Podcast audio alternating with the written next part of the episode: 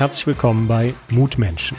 Mein Name ist Peter Holzer und mir begegnen immer wieder Menschen, die ich persönlich sehr spannend finde, von denen ich etwas lernen konnte oder die mich inspirierten oder mir einfach Kraft und Zuversicht gegeben haben. Und damit ich das nicht nur für mich alleine habe, dachte ich mir, ich gründe eine neue Podcast-Serie namens Mutmenschen, damit möglichst viele etwas davon haben. In diesem Sinne, viel Spaß beim Hören.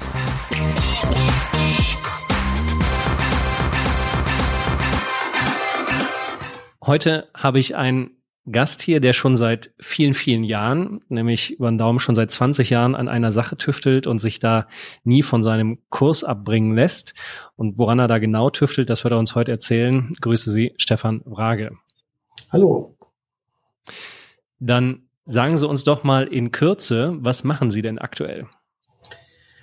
Ich bin aktuell, wie schon seit längerem, dabei, ähm, Sky Sales, ein Hamburger Unternehmen, das die Höhenwindkraft nutzt, ähm, von der Technologieentwicklung her so aufzustellen, dass wir jetzt in den Markt gehen können.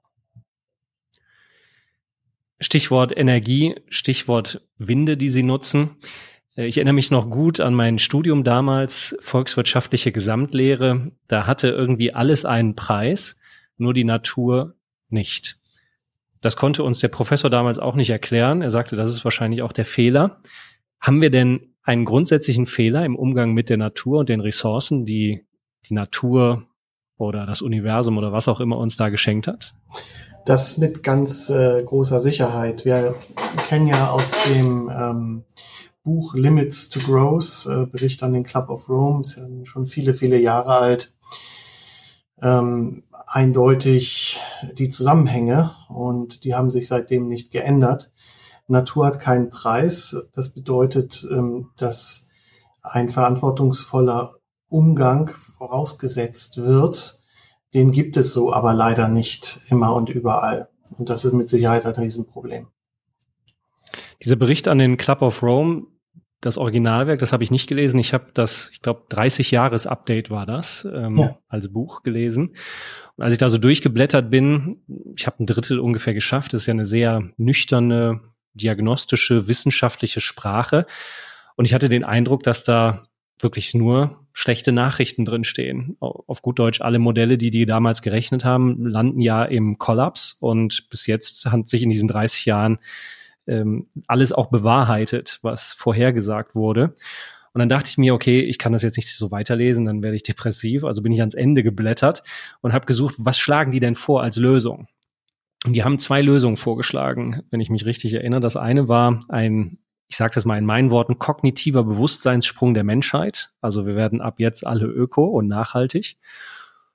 Und das zweite war äh, ein Technologiesprung, dass wir also es schaffen, Produkte, Technologien zu entwickeln, die sauber sind. Wie stehen Sie denn zu diesen beiden Lösungsansätzen und auf welchen hoffen Sie? Also das kann aus meiner Sicht nur ein Miteinander sein. Es ist ähm, schon, wenn man sich nochmal dieses Buch anschaut, erstaunlich, ähm, wie akkurat ähm, diese Wissenschaftler damals gerechnet und prognostiziert haben. Ähm, das Szenario, das sich hier gerade entwickelt, ähm, das konnten die vor 30 Jahren äh, tatsächlich vorhersagen. Also das ist schon, finde ich, eine ganz, ganz fantastische wissenschaftliche Leistung.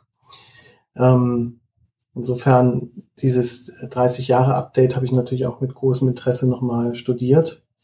Und ähm, es hat mich wieder darin bestätigt, dass die grundlegende ähm, Erkenntnis, dass ich in einem, in einem, in einer Umwelt mit limitierten Ressourcen nicht unbegrenzt exponentielles Wachstum reinstecken kann, die ist ähm, ja eigentlich trivial und die hat sich auch nicht geändert. Ähm, diese Einsicht, die muss die Menschheit jetzt äh, kollektiv verinnerlichen. Und ähm, ich bin dort grundsätzlich optimistisch, dass das Schritt für Schritt gelingt. Aus einer ganz simplen Erfahrung heraus. Wir haben seit äh, Fridays äh, for Futures existieren und seit Greta Thunberg ähm, aktiv ist, eine ganz andere Ansprache durch unsere Kunden hier in unser Unternehmen rein. Also es hat sich da ganz grundlegend etwas an dem Bewusstsein für das Problem geändert. Und wir können das relativ gut zeitlich verorten mit dem Beginn von Fridays for Future. Deswegen bin ich da ein ganz großer Fan, weil ich glaube, dass diese fantastischen jungen Menschen, die da so viel ihrer Zeit in diese Aktivitäten investieren, ähm, eine ganz, ganz große Kraft haben bei dem Bewusstseinswandel, der mit Sicherheit notwendig ist. Ähm, Fridays for Future ist ja ein gutes Stichwort. Das war ja zumindest mal fast tagtäglich in den Medien. Und ich fand es irgendwie fast schon befremdlich und erschreckend, dass es ein ähm, junges Mädchen braucht, äh, die die Weltpolitiker äh, zum Zuhören zwingt, weil die Wissenschaftler, Sie haben es vorhin ja erwähnt, Club of Rome, und es gibt ja viele andere Wissenschaftler, die da schon warnen und auch valide Fakten vorlegen, schon warnen, dass wir da auf einem gefährlichen Weg sind und dabei sind, unsere Lebensgrundlage zu zerstören. Auf die wissenschaftliche hat aber nie jemand, zumindest in dem Sinne gehört, dass es wirklich einen radikalen Kurswechsel gab. Es war Greta dann permanent in den Medien und seit Corona hört man ja gar nichts mehr in den Medien. Also so, als wäre Klimawandel und das, worauf diese Bewegung Fridays for Future hingewiesen hat, auf einmal überhaupt nicht mehr medienrelevant, heißt interessant für die Gesellschaft. Wie stehen Sie denn dazu, dass auf einmal dieses Thema überhaupt gar nicht mehr in den Medien so vorkommt? Weil Sie gerade ja von Bewusstseinswandel gesprochen haben. Ja, das, das Thema kommt nicht mehr so vor, es ist aber nicht weg die ähm, Das Problem ist nicht weg, aber was ist mit dem Bewusstsein? Das Bewusstsein ist auch nicht weg. Ich bin der Überzeugung, dass Corona die äh, das Umdenken beschleunigen wird. Aus einem relativ trivialen Grund. Ähm, Corona verkleinert diese globalisierte Welt wieder und wirft wieder, sie wieder zurück auf lokalere Kreisläufe. Und auch die lokale, regionale Erzeugung von Energie bekommt damit nach unseren Erfahrungen, es sind nicht mal Vermutungen, es sind richtig Erfahrungen, ein neues Gewicht. Wir haben derzeit viele Projekte, ähm, wo uns die Leute sagen, wir möchten unsere Energie lokal produzieren. Wir möchten sie erneuerbar und nachhaltig produzieren. Und Corona bestärkt die Leute massiv in diesem Vorhaben. Also sie sagen, ähm, wir sehen in einer äh, blitzartigen Geschwindigkeit, wie die Bewegungsfreiheit ähm, ganzer Völker äh, eingeschränkt wird und ähm, die Rückbesinnung auf das Regionale ähm, kommt dadurch einen großen Vorschub. Und ich denke, das wird auch die Energieversorgung ähm, nicht unberührt lassen. Zumindest legen das hier unsere Projekte dar, die wir kriegen, die Projektanfragen.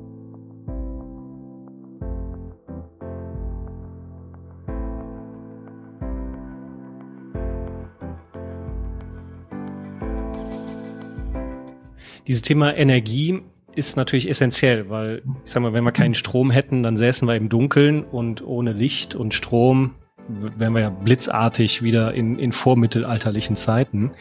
Äh, und es gibt ja ein Projekt, das kennen Sie sicherlich auch. Ich meine, es heißt Desert Tech.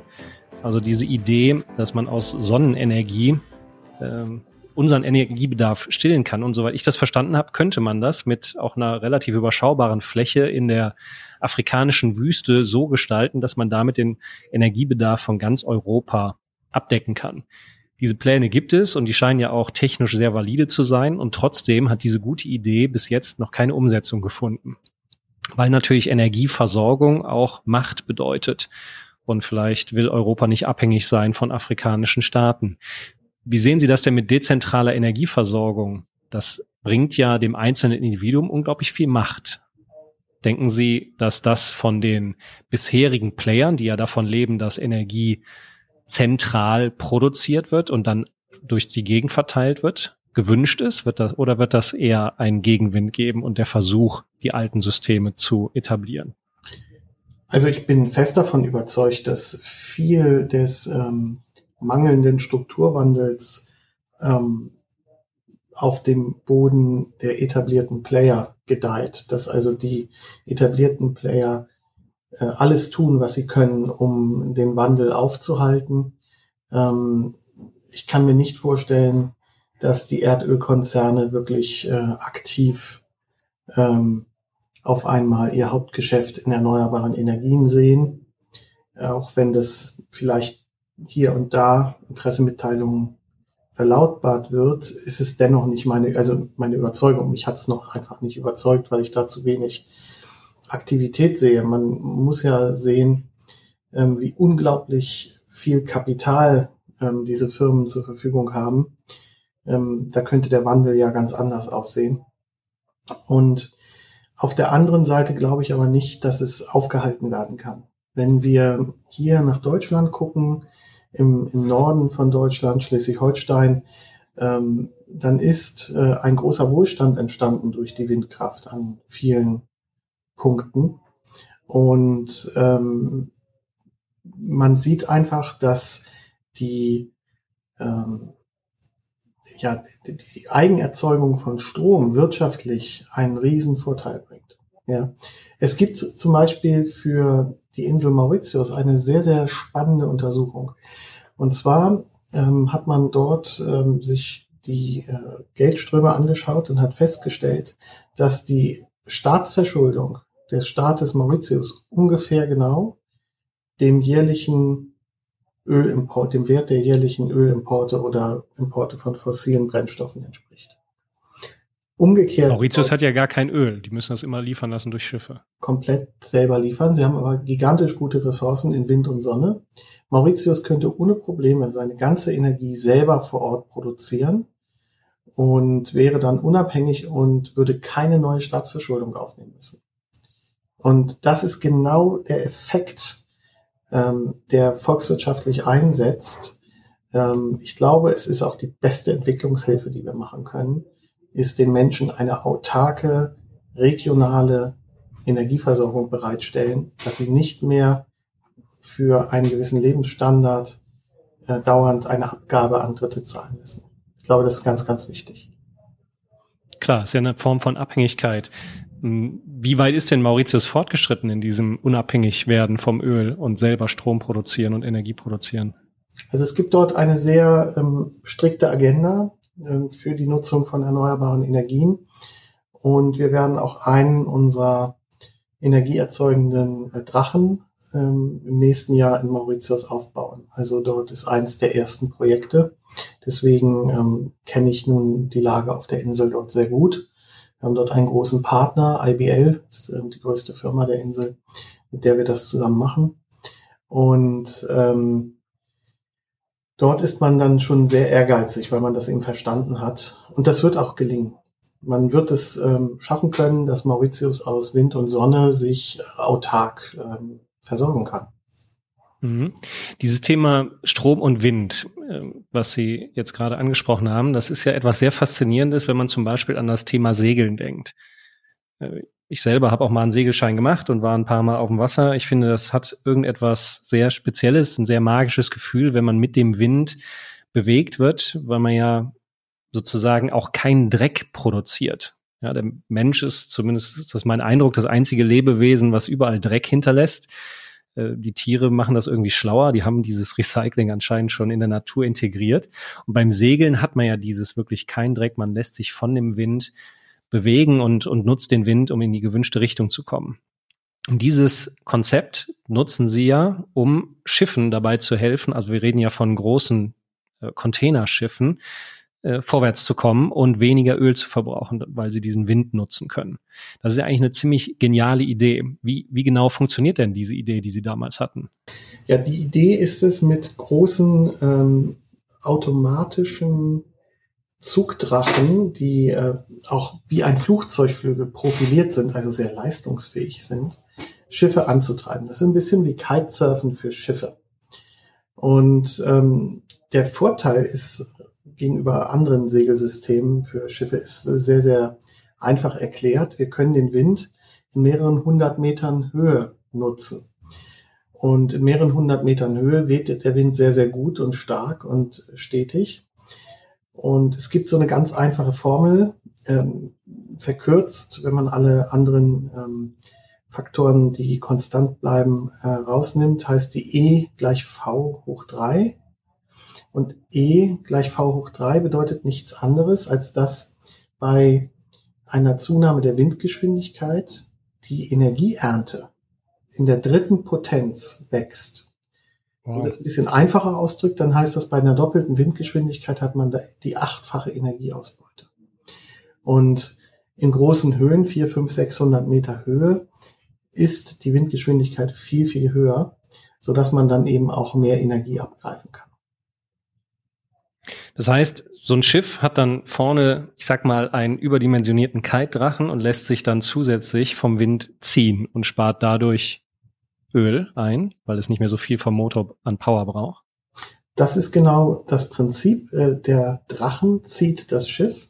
Er fliegt dabei äh, lustige Figuren, Achten oder Kreise, ähm, damit die Energieausbeute noch weiter erhöht wird. Das sind dann also von der automatisierten Steuerung ist alles mit Artificial Intelligence äh, optimiert. Ähm, von der automatischen Steuerung optimierte Flugpfade, die abgeflogen werden für die maximale Energieernte. Und so wird das Schiff dann äh, angetrieben und unsere Drachen, die wir für Schiffe gebaut haben, haben Leistungen bis zu 2000 Kilowatt pro Stunde. Ähm, das ist also schon ganz schön ordentlich. Wenn ich das richtig verstanden habe, so ein Drache kostet ja auch Geld, in der Spitze so zwei, zweieinhalb Millionen. Und auf der anderen Seite spart man dadurch bares Geld, weil so zwischen 10 und 30 Prozent Treibstoff gespart werden. Und ich habe auch verstanden, dass so über den Daumen nach drei Jahren sich so eine Investition rentiert hat. Jetzt haben Sie ja gesagt, dass Sie immer noch am Tüfteln sind. Das heißt schon seit rund 20 Jahren an diesem Thema dran. Aber eigentlich müsste sich doch diese Technologie, Ihr Produkt, rasend in der Welt verbreiten. Warum rennen die Schiffer und Reedereien ihnen nicht die Bude ein und jedes Schiff hat so einen Drachen von ihnen vorne drauf? Ja, die Gründe für äh, den schwierigen Markt der Schifffahrt, die sind ähm, vielfältig. Es gibt aber ein paar wenige sehr einfach äh, Hauptgründe. Ähm, zum einen vielleicht vorweg, das Produkt für die Schifffahrt ist schon seit ungefähr zehn Jahren fertig. Also wenn die Räder kommen würden, dann könnten wir auch äh, im großen Maßstab Schiffe damit ausstatten. Es ist aber in der Schifffahrt nicht wirklich gewünscht im Moment. Und ähm, zum einen liegt es daran, dass die Ölpreise sehr, sehr niedrig sind, so dass die ähm, Amortisationszeiten eben leider nicht bei drei Jahren liegen, sondern im Moment eher bei sechs bis sieben Jahren. Ähm, und äh, dann ist ein weiteres Thema, dass wir ein Geschäftsmodell haben bei der Reederei, wo der Reeder sein Schiff oft oder meistens verchartert und der Charterer zahlt den Brennstoff. Das heißt, derjenige, der investiert, ist nicht derjenige, der nachher profitiert. Und das, das heißt, die Reederei müsste für etwas bezahlen? Korrekt. Oder müsste es der Charterer zahlen? Ja, die Reederei müsste das System kaufen und der Charterer würde den Brennstoff einsparen. Und eine Änderung der Standardverträge hinzubekommen zwischen Charterer und Räder ist ähm, wahnsinnig schwierig. Das sind alles Standardverträge äh, nach einem Grundvertrag, der ähm, ich weiß gar nicht genau wann, ich glaube 1927 oder so aufgesetzt wurde und seitdem dann immer wieder ähm, verändert wurde. Ähm, aber diese Veränderung zu erreichen, das ist sehr schwierig. Ähm, das Grundproblem ist aber, dass die Brennstoffkosten sehr gering sind. Schiffe verbrauchen Schweröl. Schweröl ist nicht besteuert. Es gibt auch keine Subventionen dort auf hoher See. Hoher See. Ähm, und dass gleichzeitig auch die Renditeerwartungen der Räder sehr, sehr hoch sind. Wenn Sie sich das anschauen an Land, dann rechnet sich ein Windpark nach 12, 13 oder 14 Jahren. Und äh, das ist für die Investoren auch in Ordnung. Dann gibt es eine Rendite von acht Prozent oder so etwas, irgendwas zwischen sechs und zwölf Prozent als Rendite. Und das ist ausreichend. Die Räder würden gerne ähm, die Hälfte der Amortisationszeit sehen ähm, oder sogar nur ein Drittel. Also alles über fünf Jahren ist sehr schwer zu verkaufen in der Reederei. Das heißt im Umkehrschluss aber, dass dort Renditen von 15 Prozent bis 25 Prozent gefordert werden. Und das kriegen sie mit einem System wie einem ähm, Drachen, der die Windkraft erntet oder auch mit einem normalen Segel, was die Windkraft äh, nutzt, kriegen sie das einfach nicht hin. Das ist, sind unrealistische Renditen bei heutigen Ölpreisen. Ja, es müsste für die erdölfördernden Länder lukrativer sein, das Öl im Boden zu lassen. Das wäre es ja, wenn es Alternativtechnologien gibt. Das heißt, Sie haben sich ja mit Ihrer Geschäftsidee dort ein Spielfeld ausgesucht, was alles andere als einfach ist und Sie gut fordert. Und ich habe gelesen, dass Sie mal gesagt haben, Ihr Lebenswerk wäre es nicht dazu beizutragen, dass Pampers pro Windel fünf Cent mehr verdient. Was ist denn Ihr Lebenswerk? Was treibt Sie denn, dass Sie diese Ausdauer zeigen und einfach weitermachen, egal wie schwer dieser Markt ist und wie viele Hindernisse sich Ihnen in den Weg stellen? Was motiviert Sie?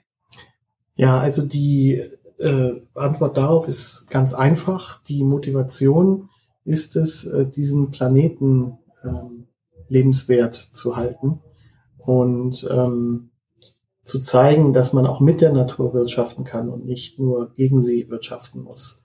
Es ist erneuerbare Energie im Überfluss vorhanden. Ähm, und wenn wir hier als Menschheit überleben wollen, dann ist es auch notwendig, dass die genutzt wird. Es ist äh, für mich nur schwer erträglich, dass die ähm, Erkenntnisse seit 40 Jahren auf dem Tisch liegen, aber nur viel, viel, viel zu wenig passiert ist. Und darüber kann man jammern oder man kann versuchen, es zu ändern. Und äh, ich habe mich entschieden zu versuchen, es zu ändern.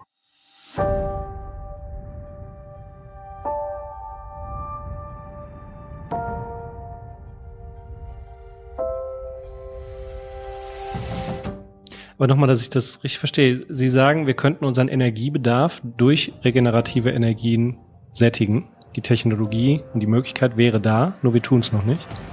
Selbstverständlich haben wir äh, mehr als genügend erneuerbare Energien zur Verfügung, sowohl von den natürlichen Ressourcen als auch von den Technologien, die äh, dort praktisch die, die Energie gewinnen könnten. Das ist ähm, völlig zweifelsfrei. Es ist eine Frage des äh, mangelnden Willens, dass das nicht gemacht wird. Was muss denn passieren, dass dieser Wille stärker wird oder dass dieser Wille durch andere, äh, ich sag mal in Anführungszeichen, Energieströme gebrochen wird? Dass wir als Menschheit dort einen neuen Kurs oder sagen wir mal, zumindest als deutsche Gesellschaft, wenn wir uns mal auf unser Land konzentrieren, einen neuen Weg einschlagen? Tja, was müsste passieren? Also wenn man sich darauf einigen könnte, dass es einen vernünftigen CO2-Preis gibt, und damit meine ich nicht die 25 Euro, die die Bundesregierung vorgeschlagen hat, ähm, sondern einen CO2-Preis, der auch wirklich den Namen verdient und äh, die Effekte, die CO2 anrichtet, auch wirklich ähm, vernünftig einpreist. Da gibt es ja wissenschaftlich mehr als genug Untersuchungen, dass wir ähm, irgendwas zwischen 60 und 80 Euro liegen sollten. Ähm, mehr würde sicherlich auch nicht schaden. Ähm, dann würde natürlich sofort der Impuls da sein, ähm, die notwendigen Änderungen vorzunehmen. Was allerdings jetzt passieren muss, damit die Politik diesen Schritt endlich geht, das weiß ich nicht. Ich bin äh, sehr hoffnungsfroh, dass äh, Frau von der Leyen mit ihrem Green Deal auf einem sehr guten Weg ist. Ich hoffe, dass sie sich durchsetzen kann und dass sie dieses ehrgeizige Programm auch wirklich ähm, in die Realität bringen kann. Das wäre sicherlich ein guter erster Schritt. Das ist sozusagen der Weg von oben nach unten. Also wir setzen auf die Politik und unsere politischen Anführer, dass die die richtigen Rahmenbedingungen setzen, damit wir als Gesellschaft in eine Zukunft steuern, in der wir auch noch nachhaltig leben können. Jetzt gab es ja gerade die Wahlen hier in Nordrhein-Westfalen und eine Partei hat stark dazu gewonnen, das sind die Grünen. Und manchmal habe ich den Eindruck, dass wir wie so eine Art, es ist ja sowieso alles in der heutigen Zeit sehr extrem und es gibt nur noch eine Meinung, die richtig ist, nämlich die eigene. Also von einer sachlichen Streitkultur im Sinne von voneinander lernen und am besten am Ende die beste Idee gewinnen lassen, sind wir ja noch weit entfernt. Und mein Eindruck ist, dass wir, wie soll ich das sagen, dass wir von einem ähm, kapitalistischen Windfanatismus, also Gewinnmaximierung über alles, jetzt auf einmal so eine Gegentendenz in einigen Bereichen haben, ein Ökofanatismus. Also es muss alles grün sein und scheiß Kapitalismus. Es gibt ja solche Meinungen auch, dass das ganze System, was wir bisher haben, totaler Scheiß ist. Sie hatten das vorhin ja mal in einem Nebensatz erwähnt. Dieser Weg, sowohl Geld zu verdienen als auch ökologisch nachhaltig zu sein. Das ist ja der einzig sinnvolle, weil alles, was gegen Gewinnmaximierung stößt, wird einfach, glaube ich, schwer, weil einfach die Gier des Menschen zu hoch ist. Wann ist Geld genug? Nie. Wie hoffnungsfroh sind Sie denn, dass es vielleicht einen anderen Weg gibt, der nicht auf die Politik wartet, sondern von unten kommt, von der Bevölkerung, dass dieser Gedanke, Geld zu verdienen und dabei keinen Dreck zu hinterlassen, sondern saubere Technologien zu haben, dass der sich vermehrt verbreitet und einfach gefordert wird, sodass die Politik sich wie, wie dem Wind sozusagen anpasst und, und diesem neuen Mainstream dann folgt. Glauben Sie an die Kraft der Bevölkerung? Also daran, an die Kraft der Bevölkerung glaube ich absolut. Wir sehen das hier jeden Tag. Wir sehen das, ähm, hatte ich vorhin schon erwähnt, dass bei uns äh, seit Fridays for Future wirklich eine ganz andere Dynamik, ähm, auch mit einem ganz anderen Bewusstsein für das Problem Klimawandel an uns herangetreten wird. Und ähm, wir sehen jeden Tag hier ähm, normale Bürger, Unternehmer und, äh, und kleine Unternehmer, große Unternehmer, ähm, Kommunen, Bürgermeister, Projektentwickler, die mit unserem Drachen, der nicht das Produkt für das Schiff, sondern der Drachen, der Strom produziert, ähm, als eine Ergänzung zu Windkraft und Solar, klassischer Windkraft und klassischem Solar, dann eben mit einem Drachenstrom produzieren, auch wieder aus Höhenwind, dadurch auch wieder stetiger und gleichmäßiger Strom produzieren, ähm, dass die Menschen so etwas machen wollen.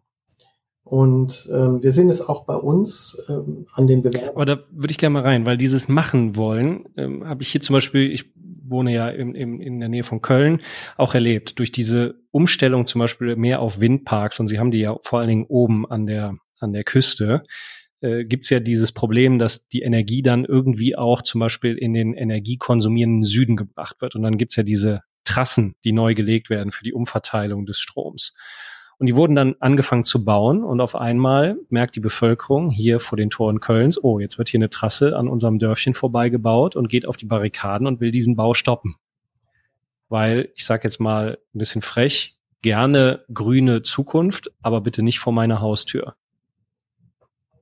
Wie merken Sie das denn? Glauben Sie, dass die Leute da Lust drauf haben, dass dann auf einmal so ein Windpark oder eine neue Trasse vor der Tür steht? Oder braucht es da einfach noch bessere Technologien? Also die Thema, Thematik mit der Trasse, die kann man durch zwei technologische Dinge in den Griff kriegen, die es ähm, heute schon gibt. Ähm, zum einen wäre das, äh, unterirdische Kabel zu legen. Das ist teurer, ja, aber Öl zu importieren ist auch sehr, sehr teuer und Kernkraft äh, weiterhin zu subventionieren ist auch sehr teuer. Oder von den Russen abhängig sein. Ja, ist auch also teuer. Insofern äh, sind die fossilen Energien ja alles andere als unsubventioniert und günstig. Das wird nur immer in den Hintergrund gedrängt. Ähm, zum Zweiten geht es um dezentrale Energieversorgung. Und ähm, ich kann verstehen, wenn ähm, jemand der Meinung ist, dass sehr große Windkraftanlagen, wie sie im Binnenland benötigt werden, um möglichst weit oben den Wind zu ernten, dass die nicht als ästhetisch empfunden werden. Ähm, aber da gibt es ja jetzt ähm, auch die Möglichkeit, eben mit unserer Höhenwindkraftanlage hinzugehen. Das ist äh, zum Beispiel sowas, was Sie dann auf, auf Mauritius jetzt installieren werden? Ja, wir haben ja schon eine Höhenwindkraftanlage in Norddeutschland. Und ähm, das heißt, Sie übertragen das Konzept, was Sie ursprünglich für die großen Frachtschiffe entwickelt haben, jetzt auf eine land- oder auch wasserbasierte Lösung, um mit dem Drachen stationär Energie produzieren zu können? Das ist richtig. Wir produzieren Strom und der große Vorteil wiederum des Höhenwindes, des stetigen und kräftigen Höhenwindes ist, in mehreren hundert Metern Höhe, ist, dass wir ähm, ähnliche Verfügbarkeiten erreichen wie konventionelle Großkraftwerke. Und auf einmal, das ist eine echte Sensation, ist. Im Gegensatz auch zu äh, Windrädern, weil die stehen ja häufig auch still, wenn in den, weiß nicht wie hoch die sind, 50, 60 Meter, würde ich mal schätzen. Ja, bis zu 200 kein Wind ist. Inzwischen. Dann drehen die sich ja auch häufig nicht, sehe ich zumindest auf der Autobahn, wenn ich mal dran vorbeifahre. Ihr Drache kann aber permanent wegen der großen Höhe Strom produzieren, weil der Wind ständig weht.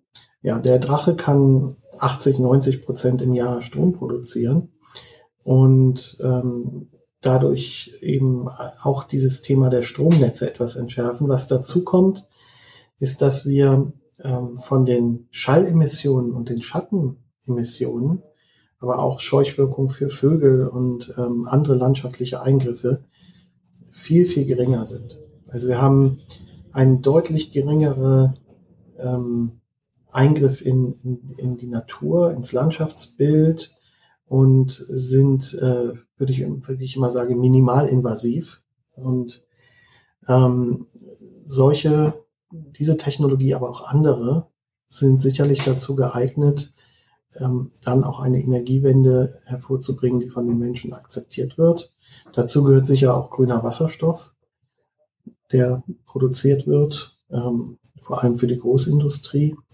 Und so wird aus vielen einzelnen Technologiebausteinen ein sehr vernünftiges Gesamtsystem. Weil Wasserstoff zu produzieren braucht ja im Moment noch viel Energie. Aber wenn man das zum Beispiel kombinieren würde mit ihrem Drachen, könnte man ein paar Drachen draußen hinstellen und damit den Strom gewinnen, um dann den Wasserstoff zu produzieren.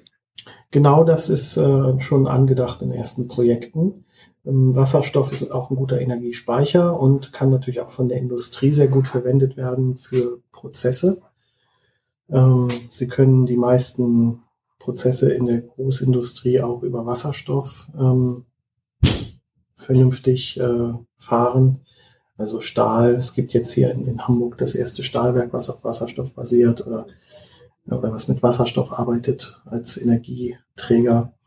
Ähm, auch chemische Industrie kann damit arbeiten und es ist eben ein guter Speicher. Insofern ähm, ist die Kombination verschiedener Technologien, klassische Windkraft, klassische Solarkraft, neue ähm, Technologie hier Höhenwindkraft, also Energiegewinnung mit Drachen, Wasserstoff ähm, und was eben sonst noch da ist, Wasserkraft, Biogas, da wo es sinnvoll betrieben wird.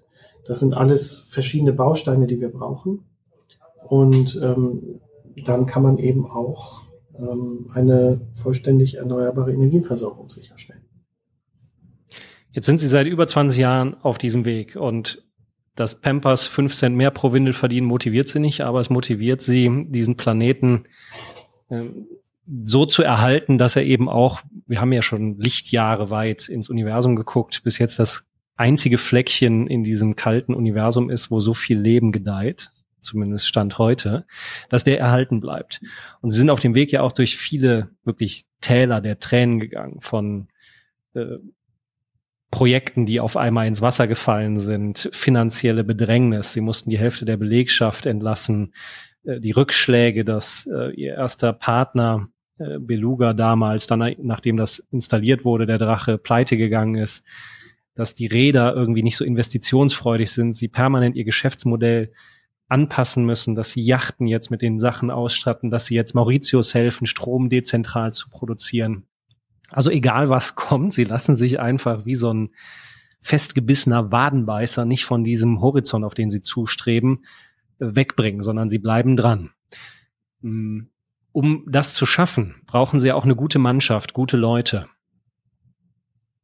Wie sieht das denn aus? Eigentlich, äh, wenn ich so mitkriege, die großen Konzerne, die machen alle sogenannte Purpose-Programme, also versuchen irgendwie einen Sinn zu entwickeln, dass die Arbeit für die Menschen, die dort äh, beschäftigt sind, auf einmal irgendwas Sinnvolles darstellt. Ihr Geschäftsmodell, da brauchen Sie ja gar nichts erklären, ist ja per se sinnvoll. Rennen die Leute Ihnen die Bude ein, um bei Ihnen mitarbeiten zu dürfen? Wir haben an der Stelle glücklicherweise tatsächlich ähm, eine sehr, sehr gute Position. Ähm, wir sind da sehr attraktiv für ähm, viele Menschen, die sich danach sehen, in ihrem Leben etwas Sinnvolles und etwas Wertvolles zu machen. Und wenn sie hier durch die Reihen gehen, dann sind äh, 99 Prozent der Mitarbeiter absolute, ähm, wir nennen das immer Überzeugungstäter, ähm, die hier sind, weil sie was verändern wollen. Und ähm, natürlich geht das, was Sie eben beschrieben haben, die vielen Höhen und Tiefen, das geht nicht ohne eine sehr starke Mannschaft, ohne ein ganz tolles Team.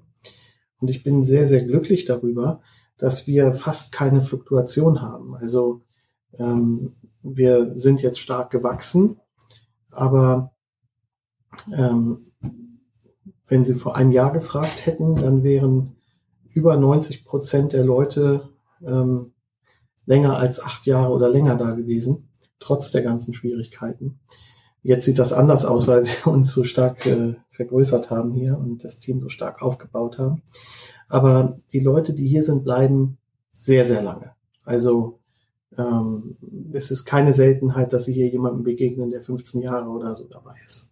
Und ähm, das ist eine sehr, sehr gute Stabilität für uns. Dadurch bleibt das Wissen im Unternehmen ähm, sie müssen Fehler nicht zweimal machen. und ähm, es ist auch sehr effizient, weil sie natürlich sich genau kennen mit dem Team. Jeder weiß, was der andere kann und was er nicht so gut kann. Und ähm, man spielt sich dann ein. Also insofern ist das hier schon eine sehr eingeschworene Gemeinschaft. Ähm, wir kriegen von neun Mitarbeitern, von neun Kollegen rückgemeldet, dass sie äh, begeistert sind von der Freundlichkeit, aber auch äh, von dem fachlichen Level und von der Geschwindigkeit, mit der wir hier Dinge umsetzen. Ähm, und das macht natürlich wahnsinnig viel Spaß, dass wir einfach auf Basis dieses klaren Wertehorizontes, nämlich wir wollen etwas verändern, wir wollen dafür sorgen, dass mehr regenerative Energie genutzt wird. Ähm, mit, mit diesem Wertehorizont ziehen sie sehr viele, sehr, sehr gute Talente an. Und auch nette Menschen, freundliche Menschen. Also es macht auch, muss ja auch Spaß machen zu arbeiten. Ja, unser Leben ist endlich. Das hat ja mittlerweile jeder auch verstanden durch diesen, ich sag's mal, Corona-Schock. Da wurden ja auch einige an diese Banalität erinnert. Und sie investieren ja auch viel ihrer Lebenszeit persönlich in Sky Sales. Äh, und diese Täler, wenn es dann mal schwer ist und wenn ihnen das Wasser bis zum Halse steht oder sich auch die finanzielle Bedrohlichkeit, weil die liquiden Reserven auslaufen, äh, wie so eine Schlinge um den Hals zieht. Das sind ja Momente, wo es ihnen sicherlich nicht gut gegangen ist. Wie haben sie sich denn in diesen Momenten gefühlt und woher haben sie ihre Kraft und Motivation genommen, morgens aufzustehen und trotz aller Dunkelheit weiterzumachen?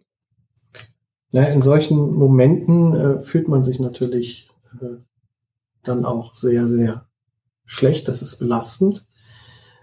Nichtsdestotrotz steht ja das Ziel am Ende für solche Schwierigkeiten auch. Ähm, also es, es gibt da so, so nette Sprüchlein, also dass man sagt, naja, äh, life begins where your comfort zone ends. Ähm, könnte man sagen. Oder ähm, No Pain, No Gain. No Pain, No Gain. Oder ähm, wer sich dem Leben nicht aussetzt, wird vom Leben ausgesetzt und so weiter. Man kann da viele, man kann da viele Sprüche zu machen. Aber letztendlich äh, geht es ja darum, was möchte ich tun mit meinem Leben und mit meiner Zeit. Und äh, dass man auf Widerstände stößt, das ist normal. Das tut man, denke ich, in jedem Leben auch äh, wenn man jetzt nicht äh, gerade eine Firma gründet ähm, und sich da durch die Wirklichkeit kämpft. Ähm, also insofern ähm, ist ja der Umgang mit, mit Widerständen und mit Schwierigkeiten sowieso für jeden von uns eine Aufgabe. Und ich habe für mich persönlich die Antwort gefunden, dass ich damit gut umgehen kann, wenn ich weiß, wo ich hin will und warum ich das auf mich nehme. Und ähm, es ist ganz klar, wir haben hier eine Technologie entwickelt, die extrem leistungsfähig ist, die einen großen und wichtigen Baustein spielen wird. Da sind wir inzwischen sehr sicher für die Energiewende. Und das ist natürlich sehr motivierend zu sagen, wir wollen das dann auch zeigen und wir wollen das dann auch umsetzen.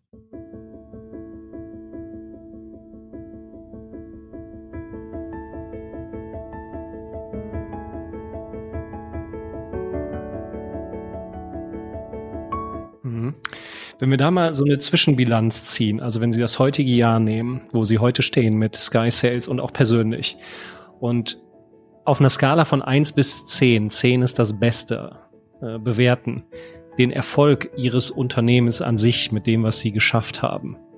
Wie bewerten Sie den? Das ist eine schwierige Frage, denn wir haben ja noch wahnsinnig viel vor. Und die Frage ist, welchen Maßstab Sie da ansetzen. Also, Den setzen Sie an. ich ich würde mal sagen, es geht uns heute, geht es uns sehr, sehr gut. Also wir haben ähm, trotz der schweren Corona-Krise in diesem Jahr extrem viel geschafft. Ähm, wir sind derzeit auf einem fantastischen Weg. Wir haben ähm, die neue SkySense Power Technologie zur Stromerzeugung so gut wie fertig für die Marktreife. Wir gehen dieses Jahr mit den ersten Pilotkunden in den Markt. Wenn Sie das mal verdichten jetzt, da wo Sie hinwollen und da wo Sie heute stehen bis jetzt, mit was Sie an Wegstrecke im Sinne von Erfolg geschafft haben, Skala 1 bis 10, wo sehen Sie sich da?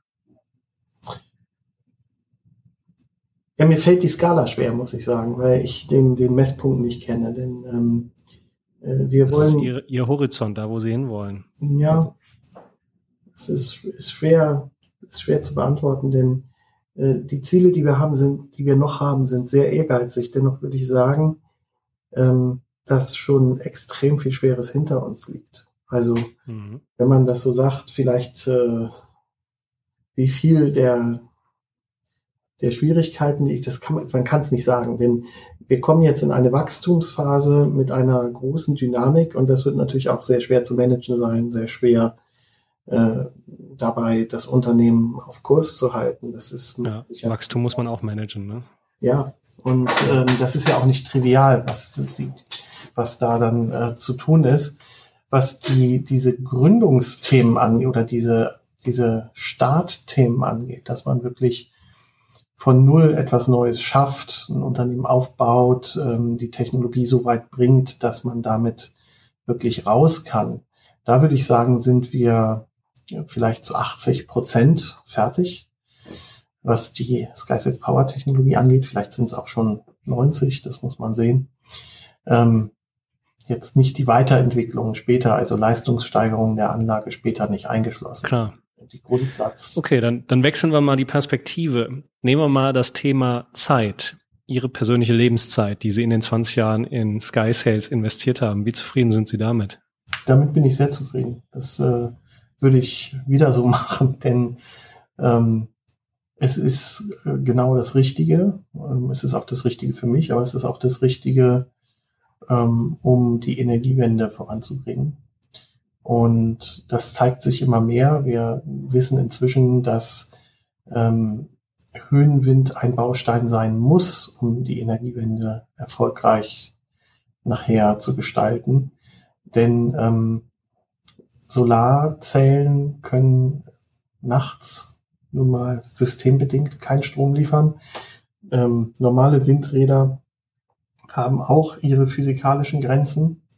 Und ähm, die Höhenwindkraft kann Energiebeiträge leisten, wenn diese beiden Systeme es nicht können. Dafür gibt es dann da andere Grenzen. Aber mhm. die Systeme ergänzen sich und wir können ähm, dort, ähm, wo jetzt eine Lücke ist in der erneuerbaren Energieversorgung, da können wir einen Teil dieser Lücke schließen. Und das ist natürlich eine fantastische Technologie und ähm, ja, super das ist etwas, ähm, wofür es sich immer wieder zu arbeiten lohnen würde. Mhm. Und auch jeden Tag lohnt. Wenn wir einen speziellen Aspekt der Zeit rausnehmen, dann äh, können Sie die Zeit, die Sie mit dem Job verbringen, ja nicht mit etwas anderem verbringen, weil Sie gerade eben im Job sitzen. Wenn Sie auf diese 20 Jahre zurückblicken, wie zufrieden sind Sie denn mit der Zeit und Energie, die Familie und Freunde abbekommen haben? Ja, das ist natürlich ein, ein, eine Einschränkung, die man dann macht, wenn man so ein ähm, Unternehmen aufbaut, dann äh, ist es natürlich so, dass man mit Familien und Freunden nicht so viel Zeit verbringen kann, wie man sich das eigentlich wünschen würde. Ich glaube, das gilt auch für viele andere Menschen, die ähm, anspruchsvolle Berufe wahrnehmen, dass dann der Beruf die Freizeit einschränkt. Ich glaube, das tut er sowieso immer. Nun ist es natürlich, wenn man gründet, ganz besonders äh, einschränkend. Und das wäre natürlich schön, wenn der Tag dann mal 30 Stunden hätte und man da etwas mehr Zeit hätte. Plus Nacht. ja. Sind wir bei 60 Stunden, ne? Ja, das wäre gut. Aber ähm, es, ist, es ist nicht so, dass ähm, es völlig hinten übergefallen ist. Mhm. Okay, und dann kommen wir noch zu einem Aspekt, und zwar Geld. Es gibt ja aktuell oder andersrum, es gibt ja immer wieder so äh, Goldgräberstimmung. Ne? Also früher waren es tatsächlich die Goldgräber, dann war es mal die Internetbubble und ähm, nachdem die geplatzt ist, habe ich das Gefühl, dass sie auch schon wieder da ist. Unternehmen, die ja so gut wie keine Gewinne erwirtschaften, äh, mit Milliarden bewertet werden oder dass so wackelige Geschäftsmodelle wie Delivery Hero jetzt in den deutschen DAX aufsteigen. Da gehört schon eine Menge Fantasie und Gier dazu. Und das sieht man ja auch bei dem einen oder anderen Gründer. Äh, ich habe manchmal den Eindruck, wenn ich mit solchen Menschen spreche, dass einige von denen schon das Exit-orientierte Gründen vor Augen haben, also das Gründen, um einen Exit zu machen, scheißegal, ob das Ding erfolgreich war oder nicht, Hauptsache Kasse machen, also Geld als Antrieb.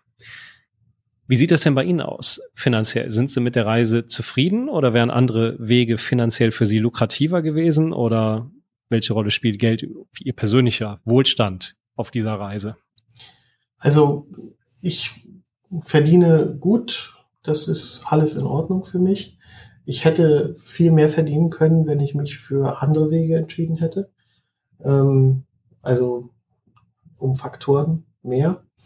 Ähm, aber es, es ist äh, ausreichend und reichlich und ähm, Geld ist nicht der Motivator.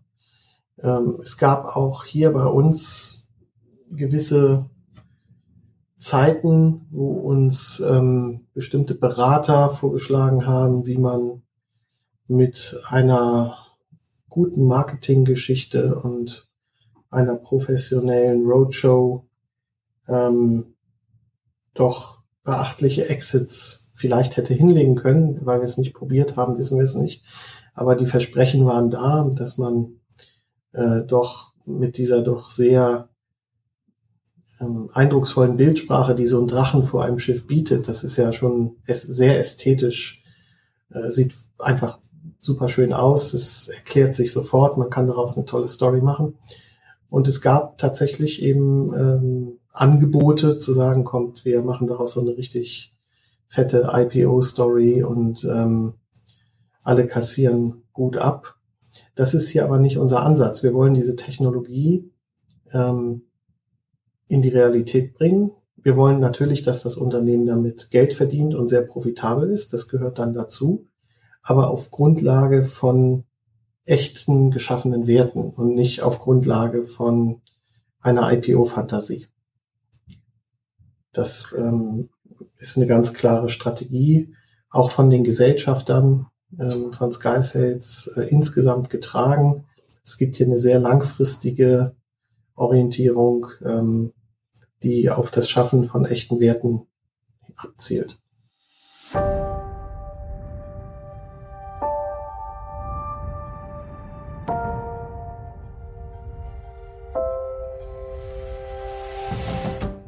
Das erinnert mich an Patrick Swayze, als der in jungen Jahren ähm, aktiv war als Schauspieler, hat er irgendwie die, ein Angebot bekommen, direkt fünf, sechs äh, so Teenie-Filme in Hollywood zu drehen. Und das hätte ihm auch sicherlich kurzfristig Geld gebracht. Nur er hat dieses Angebot, was ja eigentlich ein erster Durchbruch wäre, abgelehnt, weil er die Befürchtung hatte, dass er dann wie so eine Sternschnuppe ist. So ein Teenie-Star ist irgendwie zwei, drei Jahre in den Kinos und dann war es das. Hat das Angebot abgelehnt und stattdessen weiter Schauspielkurse besucht. Und das war sicherlich mit einer der Gründe, dass die Geduld sich ausgezahlt hat und dann auch den Erfolg ihm bereitet hat, den er sich gewünscht hat, nämlich einen nachhaltigen. Ja. Und wenn Sie jetzt in die Zukunft schauen, Herr Wrage, und Sie sich eine Sache wünschen können, was vielleicht auch unsere Zuhörer betrifft, was uns Menschen verändert und hilft, dass wir in dieser Zukunft ankommen, in der wir alle nicht nur leben wollen, sondern vor allen Dingen ja auch leben können, weil wir respektvoller mit der Natur umgegangen sind. Was wünschen Sie sich denn für die Zukunft von uns? Ich weiß, es ist jetzt sehr verblendet und hochtrabend die Frage, aber wenn Sie ja, sich das, was wünschen dürften. Das, das finde ich gar nicht. Ich würde mir sehr wünschen, dass sich die Menschen mehr trauen, das zu tun, was sie wirklich als richtig empfinden. Denn das ist meistens nach meiner Erfahrung auch das Richtige. Und weniger sich von Konventionen, Gesellschaft und ähm, vermeintlichen Erwartungen, Anspruchshaltungen von außen leiten lassen, sondern ähm, ich glaube, wenn jeder in sich reinhört, dann ist jedem absolut klar, dass wir etwas verändern müssen. Diese Veränderung ist nicht bequem, die erfordert Energie und Einsatz. Ich würde mir wünschen, dass mehr Menschen sich trauen und auch die eigene Bequemlichkeit ein Stück weit mehr hinten anstellen, um sich wirklich auf den Weg zu machen für eine Veränderung. Die ist notwendig, sonst äh, wird das hier nichts. Und ähm, ich glaube, jeder, der Kinder hat, der muss nur einmal auf seine Kinder gucken und hat dann wahrscheinlich genug Motivation, da sollte zumindest genug Motivation haben, ähm, sich selber in Bewegung zu setzen und äh, selber aktiv zu werden. Das, glaube ich, ist ganz wichtig.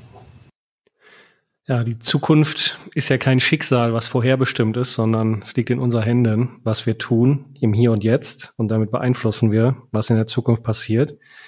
Ähm, mein erstes Buch, dem habe ich den Titel gegeben, Mut braucht eine Stimme und das ist genau das, was Sie gerade beschrieben haben. Dieser Mut, A, auf seine innere Stimme zu hören, das ist ja das eine und B, nachdem man diese Ehrlichkeit zugelassen hat, dann auch der zweite Mut, nämlich nach außen den Mund aufmachen und dieser Stimme Gehör zu verschaffen. Insofern wünsche ich Ihnen für Ihren weiteren Weg Kraft und Stärke. Ich freue mich sehr, dass Sie dran geblieben sind und Ihr Produkt immer wieder neu angepasst haben, so dass Sie es jetzt auch von den Schiffen auf Land holen. Wenn die Räder es halt nicht wollen, dann ist es Mauritius und ich hoffe auch noch viele andere Städte und Länder, damit wir es schaffen, gemeinsam durch gute Technologie und so Vorreiter und Mutmenschen wie Sie die den Weg bereiten, ja, in einer Zukunft ankommen, in der wir alle Spaß haben und vor allen Dingen nebeneinander friedlich leben können. Herr Wage, vielen Dank für Ihren Mut und äh, dass Sie als Unternehmer vorangehen. Vielen Dank für äh, unser Gespräch hier. Es hat viel Spaß gemacht.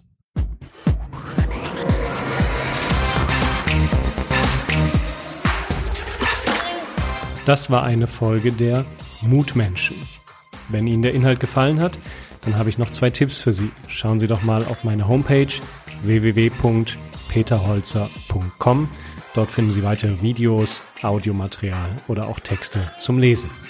Und der zweite Tipp ist mein aktuelles Buch. Es trägt den Namen Mut braucht eine Stimme, wie Sie Ihrem Leben Wirkung geben. Lesen Sie doch mal rein. Bis dahin bleiben Sie gesund.